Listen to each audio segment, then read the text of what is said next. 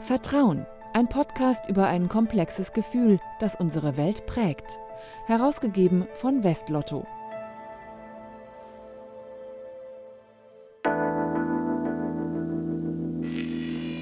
Ob Fußball-Weltmeister, Herzchirurgen oder Orchestermusiker, in vielen Berufen ist Hochleistung gefragt. Wer Spitzenergebnisse bringt, muss im Team gut zusammenarbeiten. Und dafür braucht es, ja richtig, Vertrauen. Herzlich willkommen zu einer neuen Episode des Vertrauen-Podcasts. Ich bin Philipp Eins und ich nehme euch jetzt mit zu jemandem, der sich mit Hochleistung besonders gut auskennt. Professor Peter Pawlowski. Ich besuche ihn in seinem Wohnhaus in Zeuthen, einer idyllischen Gemeinde hinter der Stadtgrenze Berlins. Schönen guten Tag, Herr Pawlowski. Ich grüße Sie, Herr Eins. Willkommen. Hallo, ja, schön haben Sie es hier in Brandenburg. Ja. Ist nicht ganz so weit zu Ihrer Uni, nehme ich an, oder? Naja, ein bisschen muss man schon fahren, aber äh, wir fühlen uns hier sehr wohl. Pawlowski ist Wirtschaftswissenschaftler. Er lehrt und forscht an der Universität Chemnitz über High Performance Team Management. Das heißt, er weiß, wie Teams Hochleistung bringen und welche Rolle Vertrauen dabei spielt. Obwohl es in seiner Forschung um Adrenalin und Nervenkitzel geht, wirkt Pawlowski ganz entspannt. Wir setzen uns an seinen Küchentisch, das Interview kann losgehen. Herr Pawlowski, wir sprechen heute über Leistung. Und meine erste Frage an Sie ist, was war Ihre größte Leistung, die Sie bislang vollbracht haben?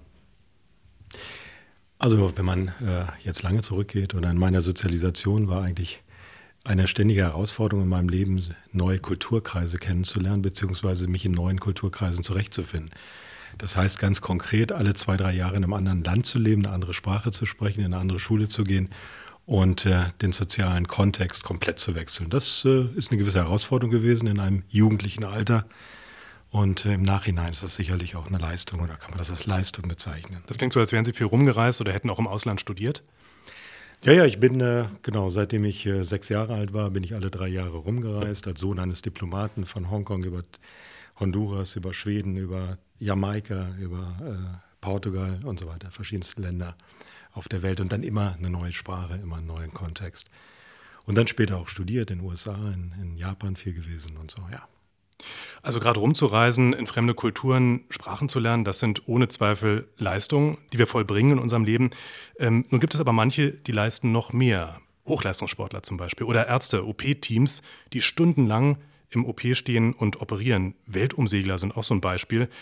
Wann ist denn so genau dieser Scheideweg, wann sich herausstellt, jemand wird absoluter Spitzensportler und spielt irgendwann in der ersten Liga, in der ersten Fußball-Bundesliga und wer bleibt nur Mittelmaß? Wer ist vielleicht in einem Amateurverein? Ich denke, wichtige Kriterien sind ähm, sozusagen das Durchhaltevermögen, äh, auch in adversen, also in feindlichen, in nicht äh, unbedingt unterstützenden Situationen seine eigenen, seine eigenen Ziele, seine eigenen Werte, seine eigenen Ansprüche auch umsetzen zu wollen und realisieren zu wollen. Das sind schon sehr wichtige Elemente. Aber wo sich genau dann sozusagen die Spreu vom Weizen trennt im Hinblick auf die Entwicklung der Personen, das ist auch wissenschaftlich ganz schwer so bestimmbar. Ein aus unserer Sicht wichtiger Aspekt äh, bei High-Performance-Teams und bei den Individuen in High-Performance-Teams liegt natürlich in der Unterstütz sozialen Unterstützung. Dass man sozusagen in einem Team natürlich über sich selbst hinaus wächst und insofern auf Ihre Frage zu kommen, wäre es natürlich schon oder ist es ein wichtiger Punkt, wann bekommt man diese Art von Unterstützung, wann ist man in einem sozialen System eingebettet, das einen besonders fordert und unterstützt. Das ist natürlich genau auch ein wichtiger Punkt, den Sie gerade ansprechen, nämlich Teams. Also gerade Hochleistungssport, ah, da hört man den Hund. Der Hund pfeift ein wenig. er wartet auf Frauchen. Oder aufs Essen. Also gerade Teams sind natürlich absolut wichtig, wenn man über Hochleistungssport spricht und gerade Teamsport wie Fußball. Ähm, Gibt es denn da Muster, die in sehr unterschiedlichen Teams, nehmen wir mal tatsächlich Sportler oder auch Chirurgen, die sich immer wiederfinden, wenn man sagt, okay, das macht wirklich Hochleistungsteams aus, das findet man überall? Also es gibt äh, eine Reihe von Prinzipien oder eine Reihe von äh, Muster, wie Sie sagen, die wir in äh, sehr unterschiedlichen Hochleistungsteams finden konnten. Ich kann dir mal vielleicht so ein bisschen den Hintergrund äh, schildern äh, dieser, dieser Analysen oder dieser Forschung. Wir haben also bewusst versucht, eine hohe Varianz, eine hohe Vielfalt von Hochleistungsteams zu identifizieren. Es ist immer die Frage, was ist Hochleistung? Ne, was für den einen Hochleistung ist vielleicht für den anderen keine Hochleistung. Und insofern war eines der wesentlichen Herausforderungen überhaupt erstmal zu definieren, was ist Hochleistung. So, und dann haben wir zunächst mal Analysen gemacht äh, in Teams, von denen man landläufig aus, davon ausgeht, die erbringen Hochleistung. Sondereinsatzkommandos beispielsweise oder bestimmte äh, OP-Teams in, in Brennpunkten, zum Beispiel in Unfallkrankenhäusern und ähnlichem. Und äh, wir haben ähm, über anderthalb, zwei Jahre Interviews gemacht, Analysen gemacht, äh, haben die begleitet. Und da sind uns schon einige Punkte ähm, deutlich geworden, die diese, Hochleistungs-, diese vermeintlichen Hochleistungsteams auszeichnen. Und äh, diese Muster, die wir gefunden haben bei den sehr unterschiedlichen Teams, eben auch bei Musikern, die wir auch uns angeguckt haben, die haben wir ähm, versucht dann zu überprüfen. Also ich fasse das mal kurz zusammen. Sie haben sich ganz verschiedene Hochleistungsteams angeschaut, von Musikern über ähm, Rettungsflieger bis hin zu ja, Sportlern oder eben auch einfach aus der Wirtschaft und haben dann geschaut, was macht diese Teams aus, was machen die besser als Teams, die eben nicht im Hochleistungsbereich arbeiten, die vielleicht einfach einen Gang zurückschalten. Und was haben Sie dann herausgefunden? Ja, wobei äh, noch kleine Ergänzung, also wir haben diese Hochleistungsteams verglichen innerhalb der eigenen Gruppe miteinander und haben dort die absoluten Top-Performer genommen. Und die haben wir dann, äh, diese große Bandbreite an Teams haben wir miteinander verglichen und gewisse Muster gefunden. Und äh, zu diesen Mustern gehören eine Reihe von Prinzipien. Unter anderem ein wesentlicher Aspekt war die Zielorientierung, das Verständnis vom Ziel. Bei all diesen Gruppen liegt diese, Ziel, diese Zielwahrnehmung unter der Haut. Das ist etwas, was äh, wirklich deutlich spürbar ist in den Interviews, in den, in den äh, Gesprächen, dass man merkt, die gemeinsamen Ziele sind relativ klar definiert. Sie sind auch intersubjektiv, also zwischen den Teilnehmern, relativ fokussiert und die Abweichung im Hinblick auf diese zentralen Ziele ist relativ gering. Das heißt ja auch, dass sich ähm, ein Individuum diesen Gruppenzielen unterordnen muss. Gleichzeitig bestehen ja Teams immer aus Individuen. Also wie kann diese Unterordnung gelingen? Ja, das ist ein ganz wesentlicher Punkt, den Sie da ansprechen, dass sozusagen persönliche Ziele dann hinten angestellt werden. Natürlich gibt es in diesen Teams auch Konflikte, kein Thema. Aber wenn es um die Leistung geht, wenn es um Phasen geht, in denen High-Performance, Hochleistung erbracht werden muss, dann ist in der Tat dieser Gruppenfokus steht vorne an. Und die persönlichen Ziele werden hinten angestellt. Also insofern ist das ein ganz wesentlicher Punkt. Auch hier sozusagen diese persönlichen und Gruppenziele miteinander in Balance zu bringen in der Gruppe und in den Leistungs-, in den Performance-Situationen dann auch tatsächlich die persönlichen Ziele zurückzustellen. Gelingt das immer so einfach? Nee, einfach ist es nicht. Also es ist immer eine Frage auch eines Kompromisses, ähm, eines, und vor allem ist es eine Frage eines Prozesses. Das heißt, äh, für High Performance braucht man Reziprozität. Man braucht sozusagen eine Zeit, in der man lernt, miteinander zu interagieren und sich aufeinander verlassen zu können. Und da spielt das Thema Vertrauen ganz zentral rein. Da sind wir natürlich jetzt genau im Thema, nämlich äh, Vertrauen. Wie kann man denn genau dorthin kommen, dass in Hochleistungsteams die einzelnen Mitglieder einander vertrauen, also in dem Sinne, dass sie sich aufeinander verlassen können? Also diese Verlässlichkeit ist ja eigentlich auch erst die Basis, auf der Vertrauen wachsen kann. Ja, das ist eine Erfahrungssache. Also das ist eine Frage der wechselseitigen Erfahrung im Umgang miteinander. Das kann man nicht diktieren, das kann man nicht vorgeben mit Checklisten, sondern das ist etwas, das man erfahren muss, dass der andere einen im Zweifelsfall, im Zweifelsfall nicht in die Pfanne haut. So mal ganz, um das mal ganz äh, populär zu sagen. Ähm, wenn ich also auf Dauer merke, dass der andere diese, dieses, diese Kooperation, die ich zeige, in einem Teamkontext nicht missbraucht, dann entsteht Vertrauen. Das heißt, das Vertrauen ist dann die Grundlage, dass ich antizipiere, ich nehme sozusagen die Zukunft vorweg und nehme vorweg, dass selbst wenn ich kooperiere, der andere nicht gegen mich handelt. Im üblichen spieltheoretischen Kontext ist beste, der beste Weg äh, einem, äh, eines äh, auf äh, egoistischem Profitmaximierung basierten Verhaltens eines Individuums ist nicht zu kooperieren, sondern zu konkurrieren. Bei Kooperation da muss man eine gewisse Sicherheit haben, man geht ein Risiko ein, man muss eine gewisse Sicherheit haben, dass man in Zukunft dieses, diese Kooperation sich auszahlt, dass der andere sich genauso, tit for tat, also genauso verhält. So, und insofern ist Vertrauen eine ganz wichtige, ein ganz wichtiges Element oder eine ganz wichtige Einstellung, soziale Einstellung, um Komplexität zu bewältigen.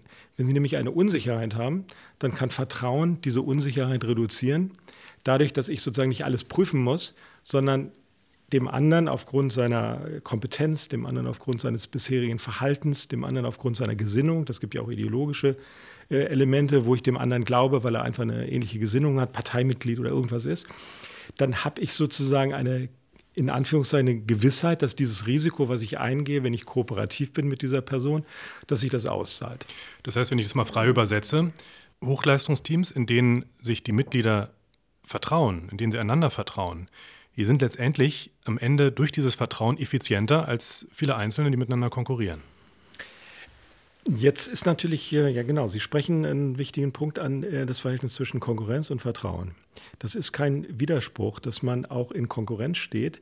Äh, es geht nur darum, dass diese Konkurrenz nicht in einer Art und Weise ausgeführt wird, dass der andere in seiner Lebensgrundlage, Existenzgrundlage, in seiner Handlungsgrundlage vernichtet wird. Also es kann durchaus positive Elemente von Konkurrenz geben in diesen High-Performance-Teams, dass man im Wettstreit steht um beste Ergebnisse aber es ist nicht für den anderen in irgendeiner Weise ähm, destruktiv. Dass er sozusagen. Ne, wir haben sehr viel Forschung gemacht im Kontext auch der Arbeitswelt und haben festgestellt, dass es Situationen gibt, in denen das Vertrauen massiv rapide abnimmt, nämlich in den Situationen, wo eine allgemeine Bedrohung des Arbeitsplatzes und eine persönliche Bedrohung ganz konkret in den nächsten zwölf Monaten artikuliert wird. Wenn also Leute sagen, ich muss befürchten, dass ich in den nächsten zwölf Monaten arbeitslos werde, und bei uns im Unternehmen herrscht eine allgemeine Verunsicherung bezogen auf die Arbeitsplatzsituation. Dann ist eine deutliche Einschränkung des Vertrauens die Verhaltenskonsequenz. Ich ziehe sozusagen meine Kooperation zurück, weil ich keinen Vertrauen mehr habe, dass der andere die Situation nicht für sich ausnutzt. Wenn ich zum Beispiel Fragen stelle oder Informationen gebe mit wichtigen Inhalten und so weiter, dann behalte ich Wissen für mich, verhalte mich sozusagen sehr äh, abwartend und taktisch. Ne? Also das ist bezogen auf die Arbeitswelt. Und das kann man natürlich auch bei High-Performance-Teams äh, ähm, zum Teil beobachten, dass natürlich die Selektionsprozesse in High-Performance-Teams durchaus konkurrenzbasiert sind. Ne, man wetteifert ja um bestimmte Positionen, um, bestimmte, ähm, um bestimmten äh, Führungsanspruch, um Einfluss in der Gruppe, um ähnliche Dinge. Das sind ganz normale gruppendynamische Prozesse. Aber eine Grundbasis ist eben da, das ist sozusagen eine soziale Chemie, die dieses Vertrauen ausmacht, dass es nicht sozusagen destruktiv genutzt wird. Gerade die soziale Chemie, wie Sie sagen, die führt mich zu einer nächsten Frage. Ähm, es ist ja so, dass in Fußball-Hochleistungsteams, äh, also in Sportteams, ähm, sich die Spieler oft lange kennen, manchmal sogar über Jahre und dadurch auch langsam Vertrauen aufbauen können in Teams wie zum Beispiel äh, bei Ärzten, also in chirurgischen Teams, auch bei Rettungssanitätern, das sind ja ständig wechselnde Zusammensetzungen. Die sind ja nicht immer gleich, die fahren ja nicht immer gleich los äh, auf Streife. Wie kann da Vertrauen wachsen? Ja, also Sie sprechen sozusagen ein Grundproblem an der, des Teammanagements in Organisationen. Äh, ich würde das ein bisschen verallgemeinern wollen. Sie haben ja eine intertemporale und eine zeitliche Mitgliedschaft in unterschiedlichen Gruppen. Also konkret gesprochen, Sie sind in einem Unternehmen oder in einem Ärzteteam oder was, sind Sie Mitglied verschiedenster Gruppen zu einem Zeitpunkt und im zeitlichen Verlauf wechseln Sie Gruppen sehr häufig. So, und Ihre Frage ist jetzt, wie kann da eigentlich so etwas wie High Performance oder Vertrauen entstehen in diesen Gruppierungen? Genau. So, und das ist natürlich ein, ein wichtiger Punkt. Wo ist dieser Klebstoff? der das zusammenhält. Also im, im Bereich der ähm, High-Performance-Forschung im, im, im, Flug, äh, im Aviation, in der Aviation-Forschung ist es eben so, dass man durchaus eine Anschlussfähigkeit hat an die Leistungsfähigkeit der anderen, weil man die gleichen Grundkompetenzen hat und man weiß, der andere weiß auch in einer Situation, so und so und so muss ich mich verhalten. Und damit wird sozusagen ein vertrauensbasiertes Verhalten standardisiert. Und Sie können es in der Situation erstmal als Grundvoraussetzung nehmen und darauf aufbauend dann Leistung erbringen. Es gibt zum Beispiel im Bereich der, ähm, der Human Factors, also der menschlichen Faktoren, das ist sozusagen eine Forschungsrichtung aus dem Aviation, aus der Luftfahrt, äh, gibt es diese non-punitiven äh, ähm, CIRS-Systeme. Das sind Was also das, ja? das sind Systeme, wo Fehler identifiziert werden, wo Fehler ähm, äh, offengelegt werden ohne dass der Einzelne oder die Beteiligten an diesem Fehlerprozess äh, disziplinarische äh, Folgen erwarten müssen. Und das wird in der Luftfahrt auch sehr konsequent durchgehalten. Ähm, und daraus kann man dann eben nur lernen, dadurch, dass man Fehler offenlegt. Und das ist ein wesentliches Element von High Performance. Das ist eines der Prinzipien, weil wir waren ja noch bei den Prinzipien auch. Ähm, ein wesentliches Element dieser Prinzipien, dass man aus Fehlern lernt. Und diese Offenheit, sich mit seinen Fehlern zu offenbaren oder Fehler auch rückstandslos sozusagen zu, zu thematisieren, das ist ein ganz wesentliches Element. Und das haben wir in all den Teams gefunden. Das geht los von High-Performance-Feuerwehren, ähm, die bei der Fahrt äh, vom Brandherd äh, bzw. vom Einsatz dann wieder in, ihre, in ihr Einsatzzentrale dann miteinander reflektieren und überlegen, was ist gut gelaufen, was ist nicht gut gelaufen. Pass mal auf, so wie du den Schlauch da gehalten hast, solltest du nächstes Mal anders machen. Das war sehr gefährlich. Und da wird auch wirklich Klartext gesprochen. Da wird sehr offen miteinander kommuniziert. Und dann sagt man auch, also so und so läuft das nicht und das müssen wir das nächste Mal besser machen. Und dieses immer wieder, diese Lernschleifen aus der Reflexion über vergangenes Verhalten ist ein wesentliches Element von High Performance. Das finden Sie in allen High Performance Teams. Ob das jetzt Formel 1 ist, ob das die Segler sind, ob das die Symphonieorchester sind. Überall haben sie mehr oder minder institutionalisierte Formen Formen der Reflexion eingebaut. Das heißt, wenn ich das mal zu Ende denke, heißt das ja, wenn ich Fehler mache und wenn ich auch mal scheitere in einem Projekt, dann ist das erstmal gar nicht schlimm. Und da heißt das nicht, dass ich wenig leiste, sondern im Gegenteil, äh, wenn ich ähm, diese Scheitern mitnehme und tatsächlich das bespreche und offenlege und sage, hier habe ich Fehler gemacht, das muss ich das nächste Mal besser machen, dann bin ich immer noch, bin ich auf dem besten Wege sozusagen ähm, zu einer Hochleistung. Das ist ein wichtiger Grundbaustein. Und gerade in einer Welt, in der wir äh, aus der Komplexität heraus äh, die Ursachen von Fehlern nur sehr schwer erkennen können. Eine Krankenschwester, die ein Medikament aus dem Regal nimmt, das vielleicht falsch beschriftet ist, schlechte Beleuchtung in dem Raum hat, ein Telefon, was permanent klingelt, dann äh, auf die, aus den Zimmern kommen irgendwelche Anforderungen an sie, die jetzt falsch dosiert, ist äh, das letzte Ende einer Kette, von Fehlleistungen, von systemischen Fehlleistungen, wenn man so will. So, und wenn wir jetzt nur über persönliche Fehlerattribution versuchen, das Thema aufzugreifen, wie das rechtlich meistens der Fall ist, die hat in dem Moment falsch dosiert. Dann springen wir zu kurz, dann verstehen wir nicht die systemischen Zusammenhänge der Fehlerentstehung. Das kann nur gelingen, wenn wir sozusagen die gesamten Fehlerketten offenlegen und uns angucken, wie kommt es zu diesem Fehlverhalten. Und dann kann daraus Hochleistung resultieren, wenn man sozusagen diese systemischen Zusammenhänge begreift, aufarbeitet und nutzt zu einer Optimierung. Kommen wir nochmal zurück auf das Thema Vertrauen. Wenn ich das Ganze jetzt mal umdrehe und ähm, ein Team nehme, ein Hochleistungsteam, in dem das Vertrauen auf einmal verloren geht, weil sich eben Mitglieder nicht mehr vertrauen, was hat das für Auswirkungen auf das Resultat und auf die Leistung? Also das kann ich nur äh, vermuten, äh, denn wir haben jetzt nicht speziell Situationen äh, hinterfragt und analysiert, wo eben ähm, hohe High-Performance-Teams, Hochleistungsteams gescheitert sind mit bestimmten Dingen oder wo Vertrauensbasis entzogen wurde. Es gibt sehr unterschiedliche Wahrnehmungen von Führung in High-Performance-Teams. Ähm, und da hat man ansatzweise eine Situation, wo man ähm, erkennen kann, die Führungskraft hat vielleicht ein sehr autoritäres, dominantes Grundverhalten und muss in bestimmten Situationen auch andere dirigieren, in Anführungszeichen, oder das Verhalten korrigieren. Das ist nicht unbedingt ein Vertrauensentzug, sondern ganz im Gegenteil. Da entsteht sozusagen Vertrauen, weil man die Person, ja, weil Führung überhaupt erst aus der grundlegenden Vertrauens, äh, aus dem Vertrauenskredit entsteht, die die Gruppenmitglieder der Führungskraft gehen. Sonst ist da gar keine Führung möglich in einem High-Performance-Team. Man könnte im Umkehrschluss äh, schon sagen, naja, wenn eben dieser Vertrauensvorschuss, wenn dieser Kredit nicht da ist, wenn er entzogen wird, weil ich zweifle so ein Stück weit an der Eignung und an der fachlichen Eignung des Chefkochs zum Beispiel oder des, ähm, des Chefseglers, wenn man so will, dann wird die Leistung am Ende auch nicht stimmen. Ja, ich meine, im positiven Sinne ist genau, ist das die Voraussetzung für diese Leistung, dass dieses Vertrauen da ist. Und ich kann nur Ihnen jetzt keine empirischen Beispiele geben, wo ich sage, also dort, wo Vertrauen eingebrochen ist, aus welchen Gründen auch immer, entsteht das nicht.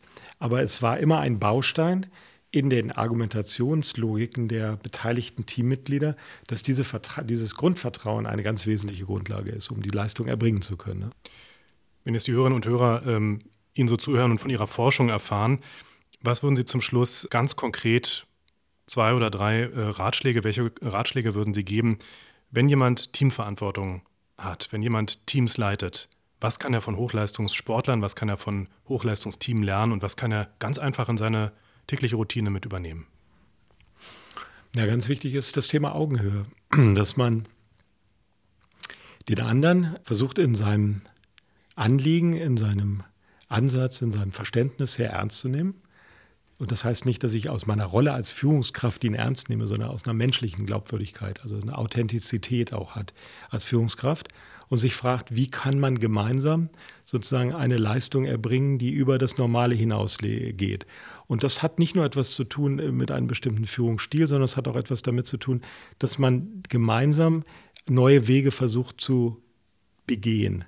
Und das ist immer ein Risiko für alle Beteiligten. Aber dieses gemeinsame äh, sich aus dem Fenster lehnen als Team, das hat etwas mit Erfahrungsprozessen dann zu tun, die man miteinander sammelt. Und dadurch entstehen sozusagen entsteht die Bereitschaft, auch Hochleistung erbringen zu wollen miteinander, wenn man gesehen hat, man hat Erfolg in solchen Situationen. Und aus diesem Erfolg heraus, das ist sozusagen dann die beste Saat für weitere Hochleistung. Das ist ein wichtiges Kriterium, dass man diese Erfahrungen gemeinsam hat. Wie wichtig Vertrauen ist, um Hochleistung zu erzielen. Das war der Vertrauen-Podcast mit dem Hochleistungsforscher Peter Pawlowski. Mein Name ist Philipp Eins. Tschüss und bis bald.